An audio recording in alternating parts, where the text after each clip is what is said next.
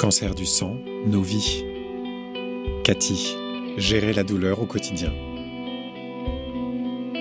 La confrontation au myélome a été quasiment simultanée avec la confrontation à l'épuisement. J'ai coutume de dire quand ça arrive, les pompiers seraient à la porte en me disant il y a le feu, je suis pas sûre que je pourrais sortir du lit. C'est ce type de fatigue-là qu'on ne peut pas expliquer à quelqu'un qui l'a pas vécu. Même lever un bras, c'est tout est fatigant. Téléphoner, c'est fatigant. Écouter des gens, c'est fatigant. Euh, répondre au téléphone, alors là, enfin, personnellement, moi, je le vois aussi euh, par rapport à ce que je regarde à la télévision. Quand je suis dans ces périodes-là, je ne peux pas suivre une série à 18 épisodes parce qu'au troisième, j'ai perdu les personnages. Quand on en parle aux médecins, ils, euh, quand ils sont sympas, ils vous disent bah oui, je sais bien, mais euh, faut attendre.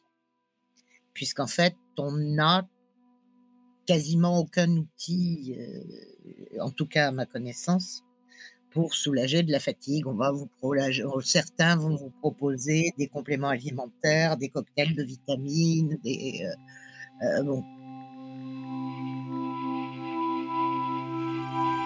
En ce qui concerne les douleurs, c'est tout à fait différent. D'abord, euh, les médecins le, prennent euh, beaucoup, plus au sérieux parce qu'ils ont des armes. La première arme, c'est la réglette dont on vous apprend à vous servir pour mesurer votre douleur, l'intensité de votre douleur sur une échelle qui va de 0 à 10. Alors, la douleur se manifeste à différents niveaux. Il y a la douleur du myélome, c'est-à-dire celle qui va toucher le système osseux, suivant les personnes, ça va être à différents endroits. Après, beaucoup de, patients atteints du myélome souffrent aussi de ce que l'on appelle des douleurs neuropathiques. Une des manifestations, et c'est celle que nous ne sommes pas arrivés à résoudre, c'est la sensation d'avoir des minuscules aiguilles glacées plantées dans la, paume, pardon, pulpe de, des doigts et, les doigts de pied. C'est-à-dire pour ceux qui font du ski, quand on est complètement glacé et qu'on a l'impression qu'on a les pieds et les mains qui vont se décrocher, c'est ça tout le temps. Bon, personnellement, ça fait deux ans et demi que je vis avec des gants et des chaussettes, même cet été au mois d'août quand il faisait 40. Bon, la douche, c'est de plus en plus rapide.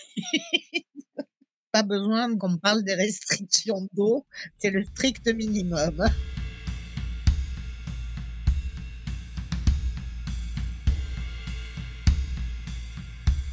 La douleur, on est capable de, dire aujourd'hui je suis à 4, ah tiens, je suis à 2, ah zut, je suis à 6. Donc, ce qui prouve quand même qu'on garde un contrôle mental qui nous permet d'être lucide et d'évaluer. La fatigue, quand elle dépasse un, certain stade, il n'y a pas de réglette, c'est j'en peux plus, point barre.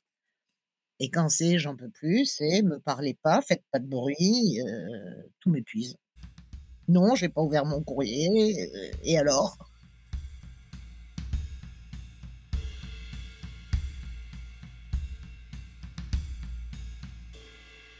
Il faut distinguer soigneusement la fatigue et la douleur. La fatigue, il faut prévenir son hémato quand elle est trop intense, parce qu'effectivement, il y a une batterie d'examens à mettre en place et qu'il faut surveiller d'autres choses. La douleur, il faut le lui dire et il faut aller ailleurs.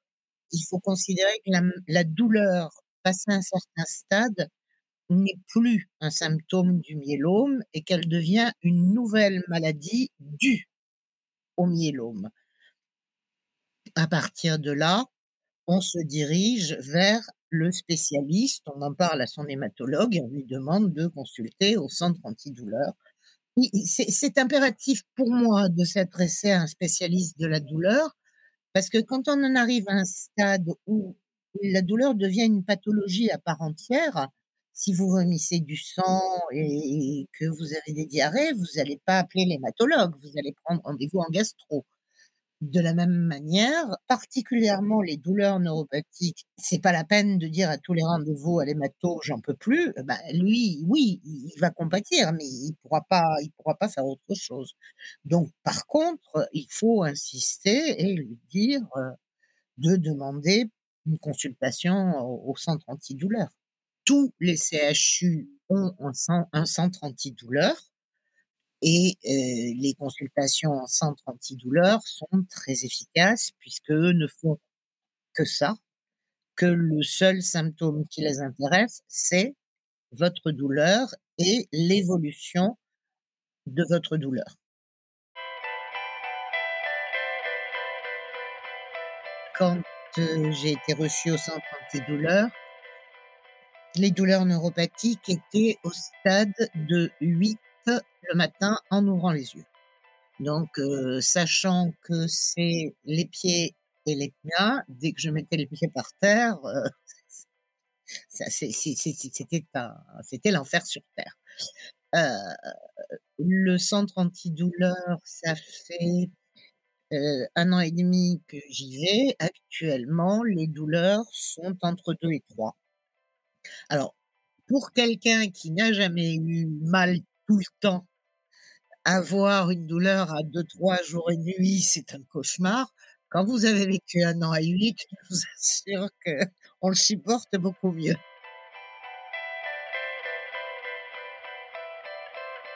Ça a été une nécessité pour avancer vers la résilience de, trouver des stratégies au jour le jour et surtout des stratégies qui soient applicables rapidement c'est chercher et prendre les petits bonheurs quand ils passent, même qui durent 30 secondes, mais ces 30 secondes-là, on reste fixé, on absorbe, on s'imbibe. bon, actuellement, j'ai les mésanges qui, mésanges bleus qui rentrent dans ma chambre. Donc, quand elles rentrent, j'arrête tout, tout ce que je fais, je les regarde. Ça, effectivement, c'est apprendre à le, à le capter, à le provoquer, à le savourer toute la journée après, il y a d'autres, d'autres stratégies. Moi, j'ai la chance que dans les services némato où je suis suivie, on nous propose une formation à l'auto-hypnose, qui est une aide précieuse. D'une part parce que ça marche et d'autre part parce que l'auto-hypnose, on vous donne aussi les moyens de le reproduire tout seul chez vous. C'est pas je vais une fois par semaine à l'hôpital pour une séance d'hypnose, c'est on me donne des outils pour pour arriver à le faire où je veux, quand je veux, et très rapidement, ça devient. moi, je pense qu'aujourd'hui, je serais capable d'en faire dans l'autobus ou dans le métro. Ça, ça aide. Après, les, stratégies, c'est, ça paraîtra peut-être un peu triste, mais ça n'est pas, mais c'est accepter de renoncer. Renoncer à certaines choses, mais pour en faire monter d'autres plus adaptées pour donner encore une fois un exemple personnel, mais ceux qu'on connaît le mieux, quand je sentais venir un, coup de blues, un coup de une, onde négative qui vous traverse le cerveau, une des recettes que j'utilisais, c'était de descendre au poulailler, parce que dès que je sifflais, les poules arrivaient, puisqu'elles étaient en liberté dans le jardin, et que je chantais aux poules classique de préférence. Elles adoraient la pastorale. Et ce moment-là permettait de, neutraliser ce qui est en train d'arriver de, négatif. À chacun de, de trouver des petites recettes comme ça, de trucs qu'on peut faire tout de suite. Il faut pas que ça prenne du temps à préparer, à fabriquer, à, euh, il faut que, oula, on sent venir, c'est comme quand on sent venir l'orage. Quand on a ce type de maladie, on sent arriver le, truc qui va vous faire ployer les épaules.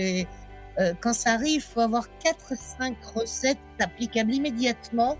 Donc effectivement, sortir chanter aux poules, c'était débile, mais ça marchait super bien. Cet épisode du podcast Cancer du sang, Nos vies, a été réalisé avec l'association ELI, Ensemble, Lymphome, Leucémie, Espoir. France Lymphome Espoir, Silk, l'association Laurette Fugain, l'AF3M et ABVI. Rendez-vous sur votre plateforme de podcast habituelle pour retrouver tous les épisodes et vous abonner à la série.